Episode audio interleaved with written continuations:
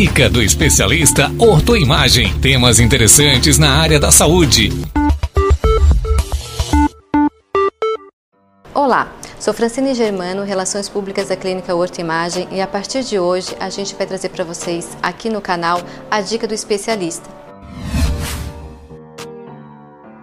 Para falar sobre o assunto, nós convidamos o ortopedista e traumatologista, especialista em cirurgia do ombro, Dr. William Nandes Tip.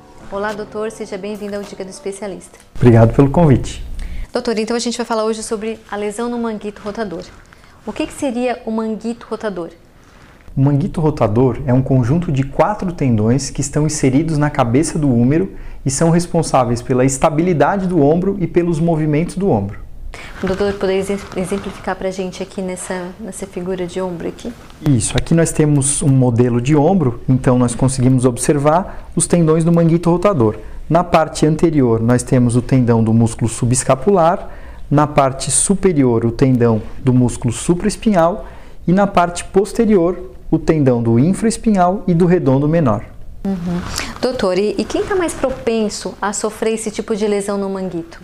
As lesões do manguito, elas estão relacionadas à idade e à função do paciente. Os pacientes com maior idade vão estar mais propensos a desenvolver a lesão, em função do envelhecimento do tendão e do uso que foi acontecendo ao longo dos anos. E também existem alguns movimentos que são mais propensos a fazer o paciente desenvolver, como os movimentos de elevação do braço, que podem ocorrer tanto em atividades esportivas quanto atividades do dia a dia. Certo. E quais são os principais sintomas? O paciente, quando tem uma lesão do manguito rotador, ele vai se queixar principalmente de dor na região do ombro. Essa dor, ela normalmente é desencadeada pelos movimentos, principalmente os movimentos de elevação, e ela tem uma outra característica que é a dor noturna. O paciente relata que ele tem dor quando ele vai descansar, quando ele vai deitar.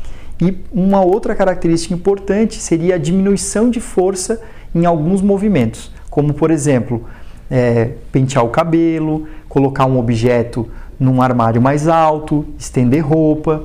E como é realizado tipo, esse diagnóstico? Assim, como é que o doutor chega ao diagnóstico da lesão no manguito rotador?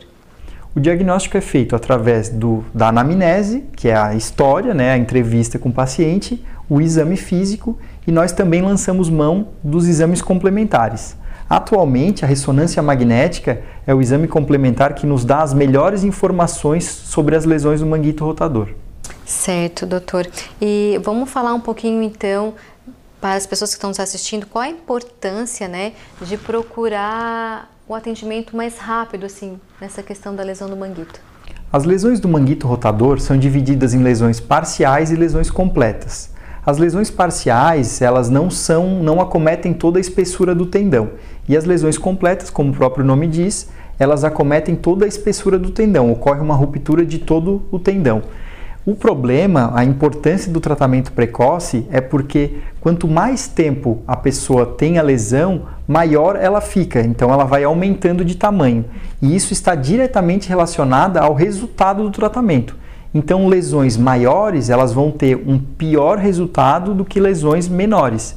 E isso pode até chegar num ponto em que a lesão é tão grande que não é possível mais fazer o reparo desse tendão. São as chamadas lesões irreparáveis. Nossa, então, então o negócio é sentir dor é procurar o, o especialista ali. Então, né, o pessoal que está nos assistindo procura o especialista sentir a dor. Então, agora a gente vai para a última pergunta, né, da dica do especialista de hoje, na, como a gente está falando sobre a lesão no manguito, né?